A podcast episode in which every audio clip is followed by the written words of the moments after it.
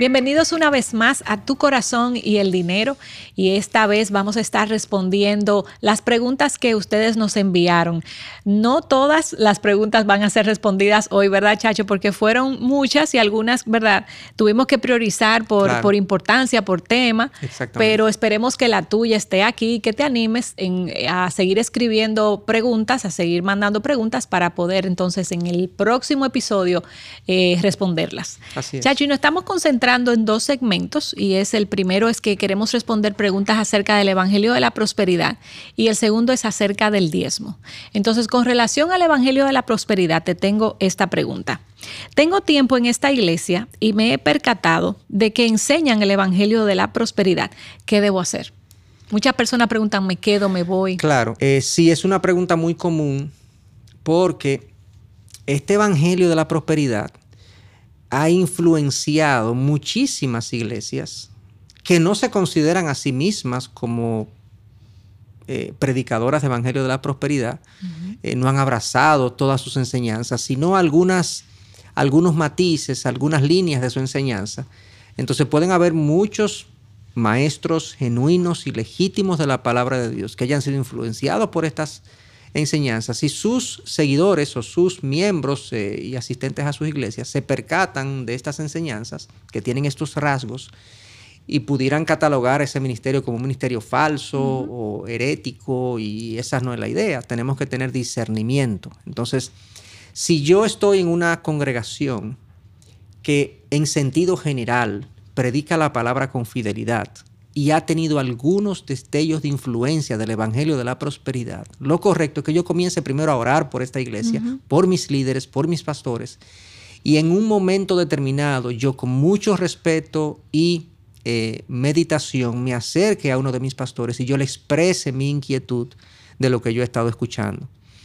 Vuelvo y digo, si, si veo que es una iglesia que en general eh, pues predica con fidelidad la palabra de Dios y hay un comportamiento íntegro eh, de los recursos de la congregación y eh, el liderazgo tiene un testimonio respetable, pues yo debería amar esa iglesia y, decir la verdad en amor. Eso es lo que la palabra de Dios me instruye.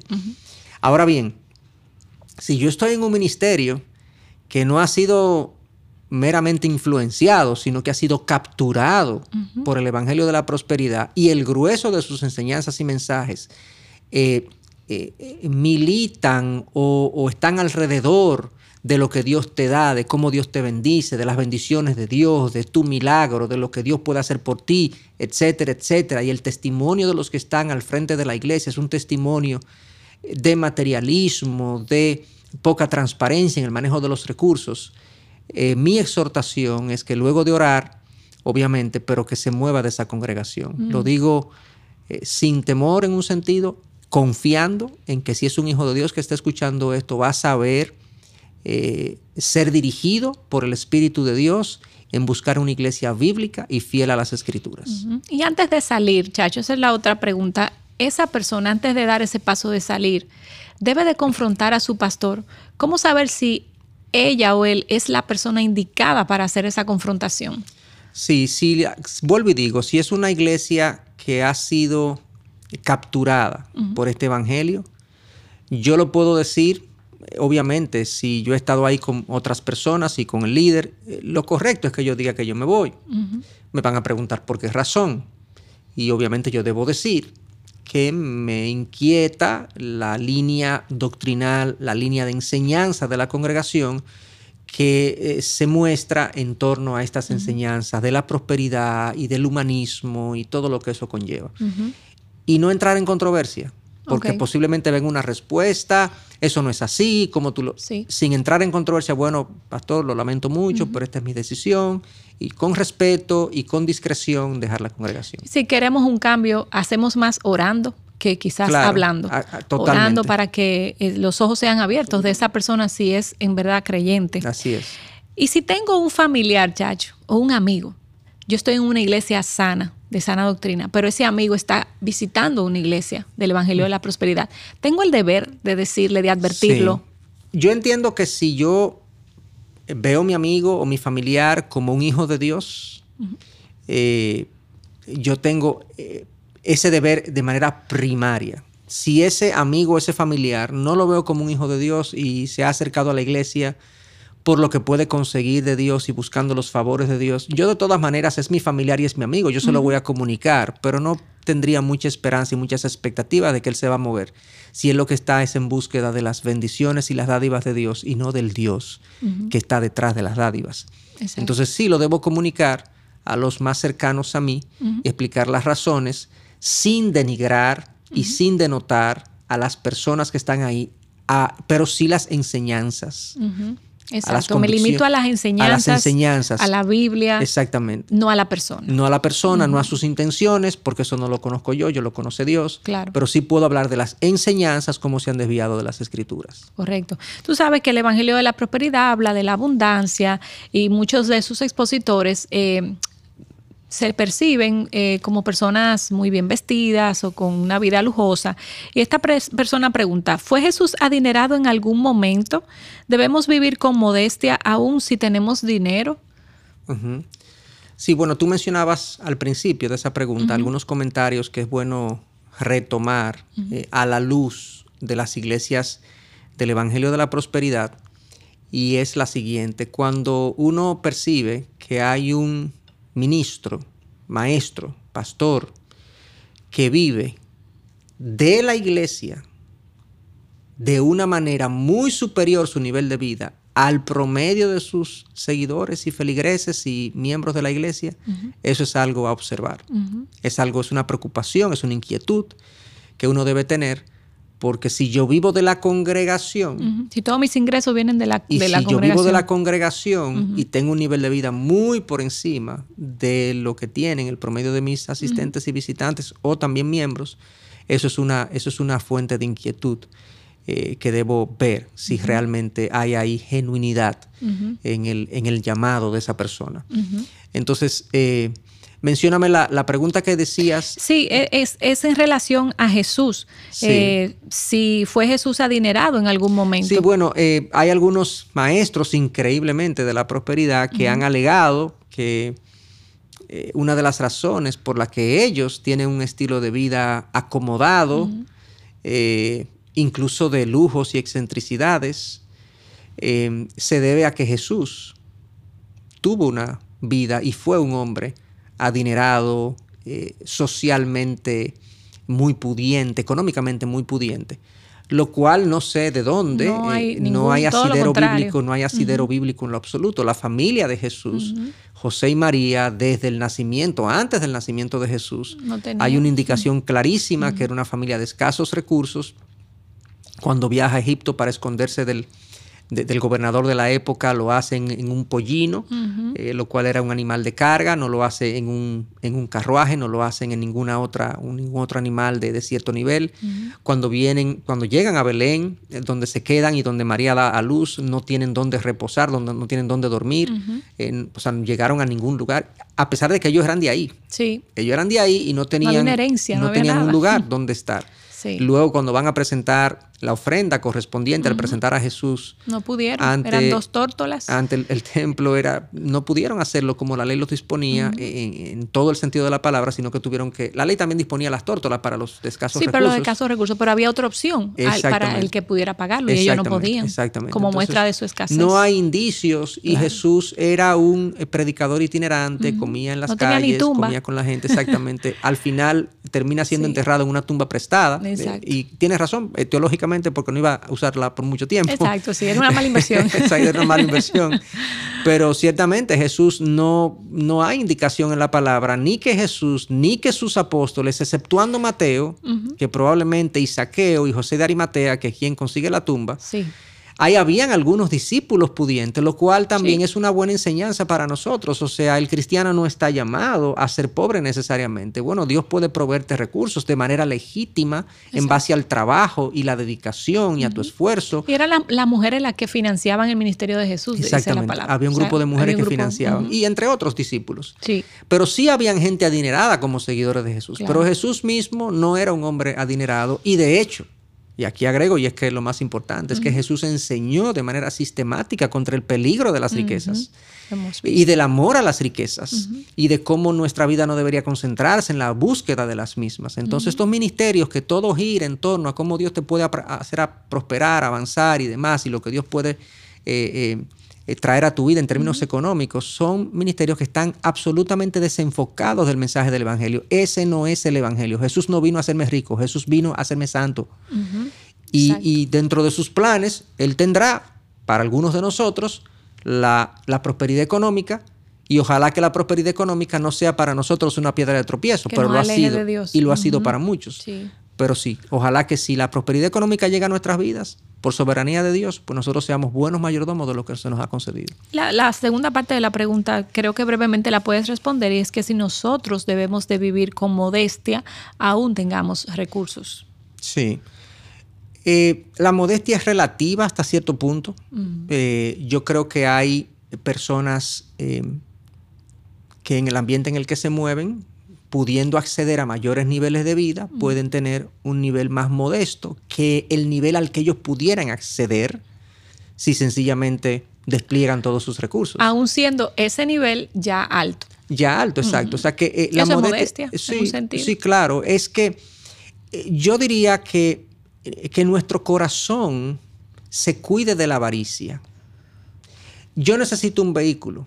Si tengo los recursos para comprarme un, buen vehículo, un vehículo que no me dé problemas, que me dé ciertas garantías y demás, yo lo puedo adquirir. Ahora, la motivación para adquirir ese vehículo no es el yo ostentar o el yo sentir que tengo soy más porque tengo ese vehículo, no, es la necesidad. Entonces, dentro del nivel de vida que Dios me ha dado, yo podré acceder a niveles de vida superiores si lo puedo hacer dentro de mi nivel de vida, pero que el gobierno de mi corazón no lo lleve los bienes que tengo, sino al Dios que yo sirvo. Por eso es que la palabra dice que no podemos servir a, Dios, a dos señores.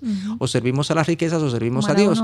Entonces sí, podemos tener niveles de vida relativamente cómodos si Dios nos ha provisto, pero siempre no dejando que esas cosas gobiernen nuestro corazón. Y siempre teniendo absoluta conciencia de que vivimos en un mundo económicamente injusto. Y que si tengo más, Dios me ha dado más, no solo para que yo viva mejor, sino para que yo sea canal de bendición económica para otros. Así es. Bueno, Chacho, movámonos al bloque de la parte del diezmo y te tengo tres preguntas. Esta persona dice, yo sufro de varios problemas de salud y tengo gastos mensuales enormes. ¿Cómo puedo aportar a la iglesia? Hay personas que por, no tienen los recursos. Sí. ¿Qué hacen? ¿Lo compran medicina o, ofrendo? Claro, sí, esa es una pregunta eh, que tienen muchas personas, sobre todo en nuestros países latinoamericanos, donde hay tanta precariedad. Sí, donde el gobierno no suple quizás todo lo y ciertamente, exactamente, hay muchas necesidades. Y eh, una persona que sienta que no puede aportar económicamente a la obra de Dios, primero analícese, eh, vea con discernimiento y criterio los gastos que usted tiene. Y si efectivamente no puede, eh, porque no tiene de dónde sacar. Eh, Dios no nos obliga a lo imposible. Eh, Dios pues quiere que nosotros proveyamos para nuestras necesidades y las de los nuestros. Y entonces pues si tenemos, podemos dar de manera voluntaria, pero no estamos bajo la ley, bajo la ley que se establecía una obligación en la que debía dar y aportar de cierta manera. La, la obligación del Nuevo Testamento para darle a Dios no debe ser la ley, sino el amor. Así es. Eh, el amor por Dios debe conducirme a dar, pero a veces mi amor por Dios no tiene recursos para manifestar ese amor. Y aquí vengo a mi segunda recomendación. O sea, yo doy a la iglesia, no, necesariamente dinero, muchas veces. Si no lo tengo, yo puedo orar de manera intensa por los líderes, por la iglesia, por la obra de Dios. Yo puedo también dar de mi tiempo, parte de mi tiempo, para servir a otros. voluntario, para Exactamente, servir, trabajo voluntario, exacto. O sea, que el, darle a Dios o el darle a la iglesia o a su obra no es solamente económicamente. Si yo no puedo, pues puedo buscar otras maneras creativas de aportar y, de, y de estar presente en la obra de Dios. Pasa también con las deudas, Chacho. Yo sé que eso no es una pregunta que nos hicieron, pero a veces las personas tienen deudas y si ofrendan a la iglesia no van a poder cumplir sus compromisos. Y yo sé que la recomendación tuya ha sido paga tus deudas y ya cuando puedas, entonces comienza a ofrendar a tu y el iglesia. Criterio, el criterio bajo eso es que sí tenemos la obligación de pagar nuestras deudas. Sí, Romanos, 13, Romanos 13, 7 dice que, deba, que, paguemos lo que debamos, a quien debamos. Y como el, el, o el aporte a la iglesia en el Nuevo Testamento no cae en la categoría de obligación, pues yo debo pagar mi obligación y entonces luego pago el aporte a la, a la obra de Dios. Ahora bien, vuelvo y digo, que no seamos ligeros a la hora de decidir, eh, bueno, pues voy a abstenerme de dar mi aporte a la iglesia o a la obra de Dios porque yo tengo que cumplir esos compromisos, porque quizás fui ligero en adquirir esos compromisos. Entonces lo que tengo que arrepentirme de la ligereza con la que adquirí los compromisos que me están impidiendo hoy en día aportar a la obra de Dios. O sea, no es ligero. El hecho de que no tengamos una obligación no quiere decir que no sea eh, eh, que no sea una expectativa de Dios que uno honre a Dios con sus bienes. Claro, y la iglesia lo necesita para sostenerse. Te tengo otra pregunta. ¿Qué pasa si yo tengo un monto destinado para ofrendar a mi iglesia, pero yo pienso que en vez de dárselo a mi iglesia, se lo voy a dar a otro ministerio, ya sea que el otro ministerio me lo pidió o yo quiero ayudar a la otra causa, es válido dirigir mi ofrenda eh, que estaba destinada a la iglesia en la que yo me congrego a otra causa. Sí, eso es algo que eh, puede ocurrir de manera ocasional, yo creo que en alguna ocasión puede darse, pero no debe ser una práctica habitual. Mm. Porque imaginémonos que una congregación que tiene una X cantidad de miembros, el 80% de sus miembros están constantemente eh, entregando sus aportes a otros ministerios fuera de la iglesia local o fuera de su ministerio local. Eh, le van a succionar el, aporte, el soporte de ese ministerio. Entonces, como idea puntual en una situación crítica, puede ser una manera también de si hay algún tipo de ministerio que yo quiero apoyar, es informarle a mi iglesia a ver si mi iglesia puede hacer con mi aporte esa ayuda. Y yo no desviar ese aporte que hago a mi congregación y hago a mi ministerio local, pero como hábito yo debo aportar y eso la palabra lo establece. Si recibimos de nuestra iglesia el alimento espiritual, ¿por qué no podemos también nosotros, por qué no podemos nosotros sostener a aquellos que nos alimentan espiritualmente? Entonces yo creo que es una, ahí hay que ser eh, cuidadoso de no desviar de manera habitual recursos que Dios espera que se aporten a la iglesia local. Para el sostenimiento de la iglesia. Última pregunta. ¿Qué pasa si en la iglesia donde estoy yo no confío de cómo se están manejando los recursos? ¿Aún así debo de dar mi ofrenda o, mi aporte? Sí. ¿O no sé cómo se manejan? Sí, claro. Eh, debe haber una, eh, un compromiso con mi aporte hasta cierto punto, independientemente de lo que hagan los demás. Los impuestos tenemos que pagarlo. Y el compromiso del pago de impuestos no es si los, si los gobiernos hacen su trabajo o no, sino que es un mandato de Dios y yo debo cumplir. De tal manera que el aporte a la congregación, ya dijimos que no cae en la categoría de obligación, por así decirlo, pero sí el amor me llama a sostener la obra de Dios porque yo amo a Dios.